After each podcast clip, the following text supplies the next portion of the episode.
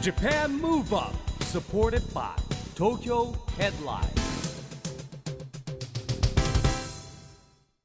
こんばんは。日本元気にプロデューサーの一木広治です。ナビゲーターのちぐさです。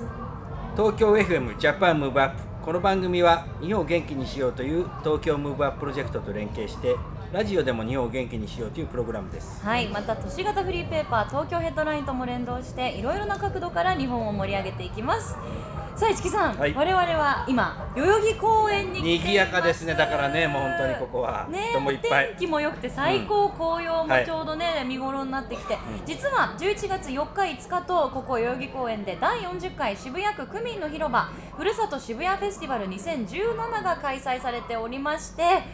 もうブースも食べ物もいっぱい。出てるし、えーサッカー場の方ではいろんなスポーツがね、はい体験できるエリアがあったり、えーショーがステージの上で行われていたり。楽しくてしょうがないですねお祭り行くの。ねえもうどこに行ってもあの何かしらの音楽だったり、ね。声が聞こえてくるという感じですけれども。久しぶりに晴れましたからそれでね。ねえそうですよね。市木さんこのあのフェスティバル東京ヘッドラインも参加してるんですよね、えあのチャレンジドスポーツ夢の課外事業ということで車椅子バスケとかボッチャの体験をですね、えーやるコーナーで参加してます。はい。そしてですね、えー我々こうジャパンムーブアップのね公開録音もこれから行うわけですけどね。はい、そうなんです。今日はこちらで行われた番組公開録音の模様をお届けしますのでお聞きください。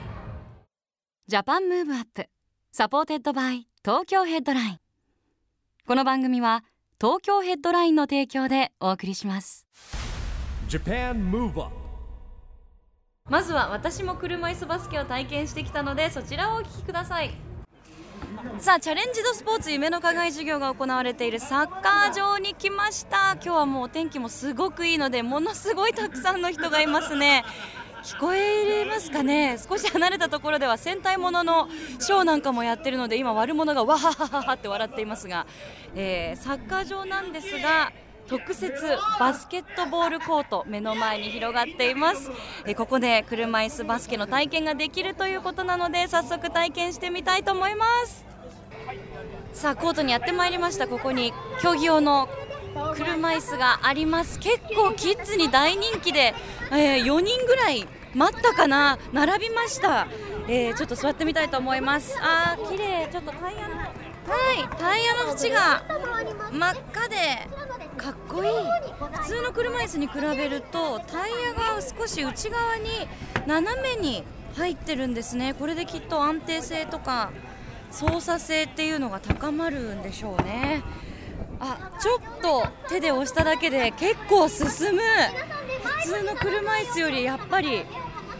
操作しやすいですね。あいいですか？お願いします。じゃあちょっとコートに進んでいきますよ。私バスケ経験多少ありですからあ車椅子ちょっと右手左手交互に動かすだけで回転する。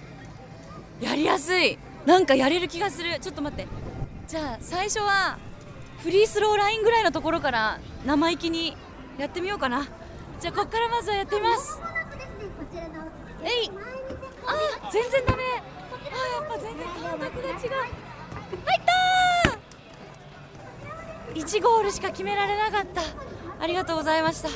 お待たせしました。いやもう大人気だから列ができてますね。どうだった？楽しかった。楽しかった？初めてやったの？車椅子乗ったことは今まである？体験とかだったごら使える来場の皆様そうなの上手だったもんね。でもバスケットボール入れるの難しかった難したかっだいま、車椅子バスケの体験会を今何年生ですか？た3年生お名前は？早川バスケ競技用椅子をありがとうございました。すごいゴールいっぱい決めてたけどバスケ経験者ですか？は部活？い。いや、なんか小学校の時にやってて、えー、だから上手だったんだ。車椅子バスケは初めてですか、えー、すごいセンスありますね。車椅子は乗ってみたことありますか？いや、一回もない。今日で全部初めて、はい。どうでしたか？通常のバスケと比べて何が違った？足が使えないからやりづらいのを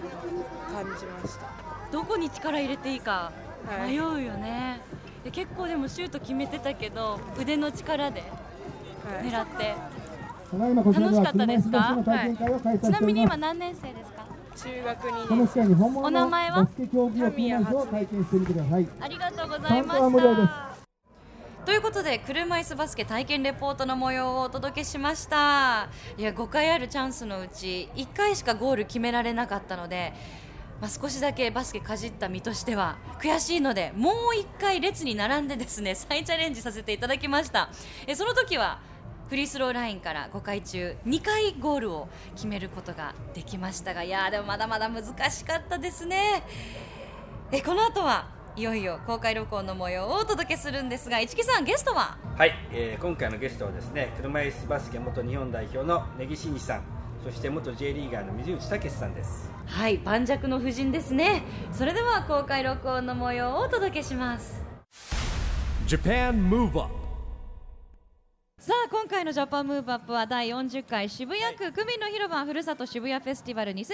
が行われています。代々木公園の野外ステージからお送りしています。ゲストは車椅子バスケ元日本代表の根木真二さんそして元 J リーガーの水内武さんです。改めましてよろしくお願いいたします。ます。よろしくお願いします。あの昨日ねあの実施前に、えー早速渋谷区長の長谷部さんにも体験していただきましてですね、今日はあの一応前の方ですごい前の方に。えー見ていただいてありがとうございます。お疲れ様でした発表お召しになって観覧してくださって嬉しいですね。本当にあの今日はもう赤ちゃん連れの方も多いですけど、このふるさと渋谷フェスティバル活気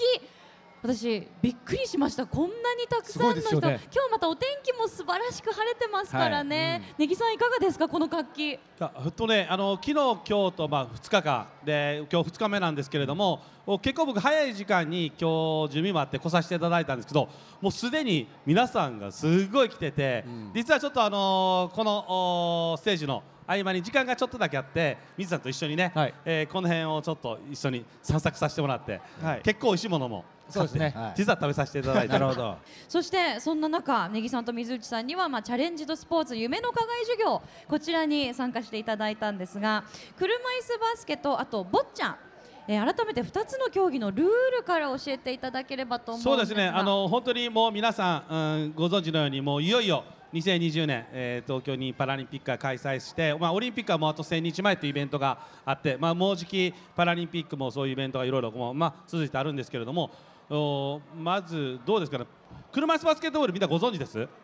え結構もみんなご存知ですよね、えーコートの大きさ、えーボールの大きさ、リングの高さ、すべて一般のバスケットボールと全く一緒です。まあ、それを車椅子に乗ってするというのが一番分かりやすい説明なのかなというふうに思います、えースリーポイントシュートもあればフリースローもあるし、えー違いで言うとトラベリングっていうのがね、まあ、バスケットボールって持ってそのまま走ったらダメなんですけど2歩まで OK3 歩歩くとトラベリングなんですが、まあ、車椅子バスケットボールもボールを持ったまま漕げるのが2回で3回漕ぐとトラベリング。であとダブルドリブルは一応唯一 OK なんですよね。で、まあ、それが、えーすごい簡単に言うと車椅子バスケットボールで、えーボッチャという競技は、えーカーリングに似てるというふうに言って、考えてもらったらいいんですけども、えーまずジャックボールっていう白のボールをまず投げるんですよね。青チームと赤チームに分かれててお互いにそのおジャックボール白の白いボールをめがけて、えーお互いにボールを投げて最終結果そのジャックボール白のお的球ですよね。にどちらが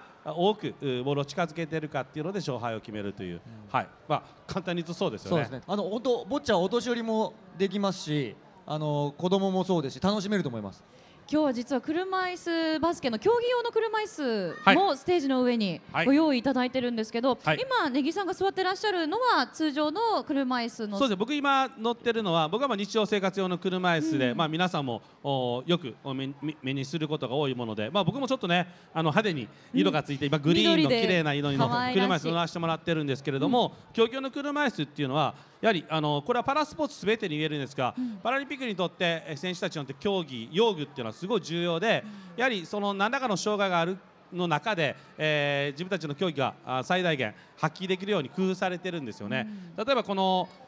車椅子バスケットボール用車椅子、まあ、通称僕らバスケ車っていうんですけれども縮めて、はい。えー一番の特徴はタイヤがハの字になってるんですね。キャンバーというんですがこれがあることによってちょっと差がでもクイックに右左にターンができてこうくるくる回る。であとはやはりぶつかり合うのであ僕ゆうさんちょっと乗っていただいていいですか今日はねずっともうしいですか、ゆうさん。がね、うん、実際に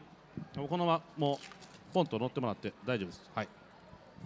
じゃあそのバスケ車に。そう今ね実は乗ってもらったんですけれども、おーはい。落ちない落ちないでくださいよ。ステージから落ちないでくださいねそうくるくるって今ちょっと触るだけで簡単に回るんですよね。本当。だあと前にバンパーがあって、えー車椅子同士がぶつかっても体を守られるようにできてます。あとはねちょっと後ろの方を見てもらったら実は車椅子って皆さんイメージは大きい車輪が2つに小さい車輪が前に2つう全部で4輪をイメージすると思うんですが実は、えーリアキャスターといって後ろに転倒防止バーあついてますね。自転車で三輪車で横に補助輪がありますよね。ああいうものがついてて実は体重を後ろにかけてもこう転倒しにくいようにできてるっていう。結構体験しているキありがとうございますッズとかもありがとうございます。はい水内さんおありなさい。いやもう本当キッズも本当にああのくるくるくるくる回るのが楽しいみたいで体験してるキッズたち結構あのシュートする前にああまずは車椅子を体験するのを楽しそうにそうですみんなやってね。もう本当にねねもうもうもう完全におもちゃ感覚で、ん。うん。でもあのー実際やっぱり難しいんでゲーム終わった後にみんなに感想を今日ずっと聞いてたんですけれども、はい。えーみんな楽しかった面白かった。でもやっぱり難しかったとか手がもうパンパンになったとかって、まあ、負けて悔しいとかね、もう一通りのそのスポーツのやっぱり皆さんが、えー体験している良さも言ってくれてるんですけどやはり難しいけどこう一生懸命楽しみながらできるっていうのが、まあ、スポーツすべてに言えるんですけど、パラスポーツも本当にそうかなというふうに思いますね。うん。でも本当今回こういうフェスティバルみたいにご家族でこう障害者スポーツチャレンジドスポーツにこう気軽に接する機会があるっていうのは大切なことですよね。まあそうですね。体験してもらうことがね。そうですね。大切はい。うんまあ根木さんはね1年間に全国な何学校も何100えっとね、もう校ぐらいやってるんですか、25年間ぐらいやってるんですけど、えー年間100校うん。以上ですね、へー100校の、えー小学校、中学校、高校をこう、まあ、パラスポーツを体験してもらって、まあ、パラスポーツからいろんなことを学んでもらおうということでやらせてもらってました、25年ぐらい。もうでも今ね、100校って言ってたんですけど、去年1年数えたら、もう140とか50ぐらいになってきてて、すごいですよね。はい。3日に一遍よりも多いっていう、まあもうほとんどじゃあ2日に1そうですね回はやってますかね。うんはいすごい。どんどん広まると嬉しいですよね。水内さんもあのはい。夢の課外授業にももう本当数えきれないほど多分ご参加いただいていて、はい。あの障害者スポーツに触れることもすごく多いと思うんですけど、はい。接してみていかがですか、いやあのー最初一番最初やったのが車椅子バスケうん、だったんですけども、あのー車椅子バスケとあとシッティングバレー。あの座ったままやるバレーボールとかもそうなんですけど、やっぱりあのー本当純純粋じゃないな、まあ、楽僕的にはもう楽しんじゃうんですよね。でぜ柳さんらもぜひ楽しんでくださいってこう言ってくれるのでもう本当子供たちと一緒になってもう楽しむことがやっぱり一番いいのかなっていう。あとはそこでパラスポーツを知ることでやっぱり応援する気持ちだとかで今度20年に2020年に来るんであれば当然オリンピックも見たいけどパラリンピックも応援に行こうかなっていう気にもなりますしね、まあ、やっぱ触れて触れるっていうのがやっぱ一番いいですよね、本人、うん自分にとっても。あと今日あの私ネギさんよく番組にはもう何回かご出演いただいてるんですけどいつもスタジオで、まあ、あの今日もですけどこう車椅子に座ってはいお話を伺うということばっかりだったんですけど、うん初めてコートの中で実際プレーをされてるのを今日見て、はいすっごいかっこよかったんですよあ。りがとうございます。え、な、もう一回言ってもらっていいですか？すっごいかっこよかったんですよあありがとうございます。はい。でまあ、今までもね素敵でしたけれどもやっぱりコートの中で実際プロの方が、はいえーゴールを決める瞬間だったりもうやすやすとねこうパッとこうボールをこうパスしたりとか回してるのを見るとやっぱこうあすごいアスリートって、はい。アスリートの本当のプレーしてる姿って、はい。もうすごく見とれてしまうなって思ったのでやっぱそういうスター選手だったりとか、はい。憧れの選手応援したい選手を見つけて応援するっていうのもいいですよね。本当そうですね、うん。もうそう言っていただいたら僕も今日嬉しくってもう今日来てよかったなっていうのを思うんですけれどもあのやはり本当に僕嬉しくってこの2020年、えー招致獲得して、えー東京でパラリンピックオリンピックもそうですがあ始まることによって多くの人たちが、えー本当にパラリンピックっていうことは知ってもらえるようになったんですよね。でもまだまだまだどんな競技があってっていうのもまだまだ知られてないんですよね。でいろんな形でいろんな人たちが広めていただいたらなと思うし今日なんか昨日僕ねあの紙芝居でパラリンピックの紙芝居をやっててこの今日は車椅子バスケットボールこの後あるのかな。でしてもらったりする人がいてたりとか、えーこの渋谷区では本当にい実際開催されるんでパラリンピックの競技が。でぜひとも皆さん会場に足を運んで見てもらいたいんですけどそのためには、えーもう本当にどんな競技があって実際体験してどんな選手が活躍してるっていうのをね、まあ、ファンになっていただいたらいいかなとっても嬉しいなと思って、まあ、それが本当に最も楽しめるものなのかなというふうに思っています。ありがとうございます。えー、市木さんもね、はいもう根木さんも水内さんも、まあ、夢の課外授業としていろんなこと伝えられてると思うんですけど、はい今後さらにどういうことを伝えていきたいですか？そうですまあ夢の課外授業ってもともと2000年から全国の小学校ねいろんなジャンルで成功している人が行くっていうことから始まったんですけれども、まあ、これはですねちょっとあのチャレンジドスポーツ夢の課外授業を題しまして、まあ、このパラスポーツ障害者スポーツをですねアスリートねあのパラパラリンピック障害者えースポーツの選手だけじゃなくて、まあ、水内さんも元サッカー選手ですし、まあ、いろんな小学校行くときにですね実は、えー例えば EXILE のメンバーとか e ガールズのメンバーも一緒に行ってもらったりするんですけどもなんかこうより興味を、ね、多く持ってもらうとにかく今根木さんがやったように体験してもらうこと百聞は一見にしかずということですね。えーということをですねこう回数増やしていければなと思ってます。根木さんいかがですか？そうですね、あのー本当にこう石木さんとは、えー、招致の時からですよね、えーご一緒させてもらって、えー本当にもう開催もう何度も言いますがもうこんな時代が来たなって嬉しくて仕方ないけども逆にこの2020をどう迎えるか今後どうするかっていうやっぱ大きいチャンスになっているので、えー結構プレッシャーもかかってるんですけど、まあ、今回、えーこの夢の課外授業でパラスポーツをどんどん全面的にやっていただいてていろんなつながりができてきています。で、まあ、パラリンピックが開催されることによって社会が変わるって言われてるんですよね。社会変わるってすごいですよね。で僕が思うの社会が変わるっていうのはやはりパラリンピックオリンピックもみんなそうなんですがそれぞれにみんな違いありますよね。ここに今ステージに立ってるねえ僕らも全員違えるし皆さんもそれぞれみんなが違いがあります、えーその違いがみんなの中で認め合って、えーまあ、みんなが素敵に輝ける社会っていうものを作っていけれるっていうものが、まあ、パラリンピックを通してみんなが感じられるものなのかなと思います。で僕自身でいくと僕は車椅子バスケットボールっていう競技を出会ってあ車椅子で乗ってこんなものができるんだってことを知ってるから今日ね、えー、根岸さんのプレーしてるのすごかったよねっていう僕の輝いてる瞬間見てもらえて本当に嬉しいんですけれども本当にいいパラスポーツを通じて、えー皆さんそんなものを感じてじゃあ自分の輝ける瞬間って何なんだろうとかあみんなを輝けるためには社会がどうあるべきなのかなっていうものをなんか考える大きいきっかけになるのかなと、まあ、そんなことも伝えていけたらなというふうに思っています。そこを通してやっぱり心のバリアフリーというところにもつながってもう全くそうですよね。はい、あのー本当にまあもうそもそも心になんか壁なんてないんですよね。ただ皆さんがそう知らないしこんなこと聞いていいのかなとかどうなのかなっていうものもあるけれども、まあ一番それを取り除くのって僕らはやっぱりスポーツだと思うので、水さんも本当にスポーツから入って今なんて本当にプライベートでいろんな話をしたりとか、今日もいろんなことを話をしてたんですけれども、これでお互いのことをどんどんどんどん知っていくっていうものがやはり心のバリアフリーっていうものになるのかなっていうふうに思っています。ありがとうございます。水内さんいかがですか？はいあのーまあ、僕も小学校、まあ、小学生とかねあの触れ合うことがたくさんあるんですけど、まあ、小学生は本当単純にねなんかこう夢を持ったらなんてことは言いますけども、まあ、その先にあるのが本当近いところではオリンピックがありますし、まあ、そこをオリンピックを目指す子どもたちっていうのはこれからも増えていくと思うし、まあ、サッカー選手だったり野球選手だったりっていうところあると思うんですけどやっぱり、あの日本っていう国、まあ、東京もそうですけど、あのオリンピックやることでいろんな人たちが海外からも来ますよね。でそこで触れ合うことっていうのはたくさんあると思いますし、まあ、人と人との出会いとかあのそういうものが大事なんだよっていうのは僕はやっぱ子どもたちに伝えていきたいなと思っていて、えーまあ、市木さんともそうですけど、まあ、根木さんともこういう、ねえー夢の課外授業とかで出会った中でやっぱり、まあ、今こう2020年のオリンピックというところパラリンピックというところが一つ目標でありますけども、まあ、それをまあ僕ら出るわけじゃないけども盛り上げるために皆さんもなんか楽しんでもらうためになんかこういう機会があるんだろうなっていうのも思うので、まあ、人と人とのつながりが大事だなとつくづく今日も思いました。ね、こうやってこんなたくさんの人たちが、ね、3万人の人たちがこう見てくれてるわけですから、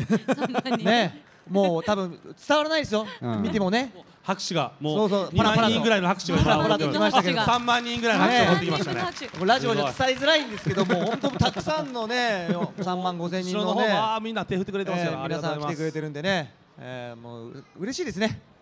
そうですね。本当にどうもありがとうございます、えーまだまだお話をお伺いしていきたいところなんですが残念ながらねステージでのトークショーはお時間が迫ってきてしまいました、本当に今日はどうもありがとうございました。車椅子バスケ元日本代表の根木真嗣さん元 J リーガーの水内武さんでした。ありがとうございました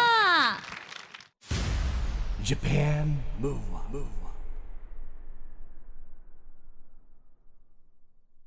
ということで今回は渋谷で行われたチャレンジドスポーツ夢の課外授業での公開録音の模様をお届けしました。四季さん楽しかったですね。そうですね。あの本当に久々の晴れっていうか秋晴れで最高の天気でそしてすごい人。それからもう子供からお年寄りまでいましたしなんかほら食べ物なんか食べたくもいろんなもの出てるしですね、なんかすごくねあの有意義なイベントだったというねねぎさんと水内さんも言ってました。うん、そうですよね。あのお腹も満たせるし、はい。気持ちも満たせるし、運動もできるし、はい。そしていろんな人に体験してもらってねよかったっていうね。知識にもなるし、うん。体験にも経験にもなるということでね、もう一石二鳥三鳥四鳥のイベントだなってはい。思いました、さあそしてここでエンタメフリーペーパー東京ヘッドラインからのお知らせです東京ヘッドラインが来週月曜日の11月13日に発行されます。最新号では山崎賢人さんと広瀬アリスさんの関東ダブルインタビューや溝端淳平さん、押成修吾さん、温水洋一さんの巻末トリプルインタビューを掲載。さらに東京国際映画祭のレポート記事や先日この番組で実施しましたチャレンジとスポーツ夢の課外授業のレポート記事など盛りだくさんの内容です。今後は月間発行に加え年4回のシーズンに合わせた特別号の発行も予定していますよ。たくさんの話題を提供していきますので引き続き東京ヘッドラインにご期待ください。ということで Japan Move Up 今週はお別れのお時間ですが次回も元気のヒントたくさん見つけていきましょう。はいさあいよいよ東京でオリンピック・パラリンピックが開催されます。そんな2020年に向けて日本を元気にしていきましょう、はいジャパンムーブアップお相手は市木浩二と。ちぐさでした。それではまた来週。来週。 Japan Move Up supported by Tokyo Headline。この番組は東京ヘッドラインの提供でお送りしました。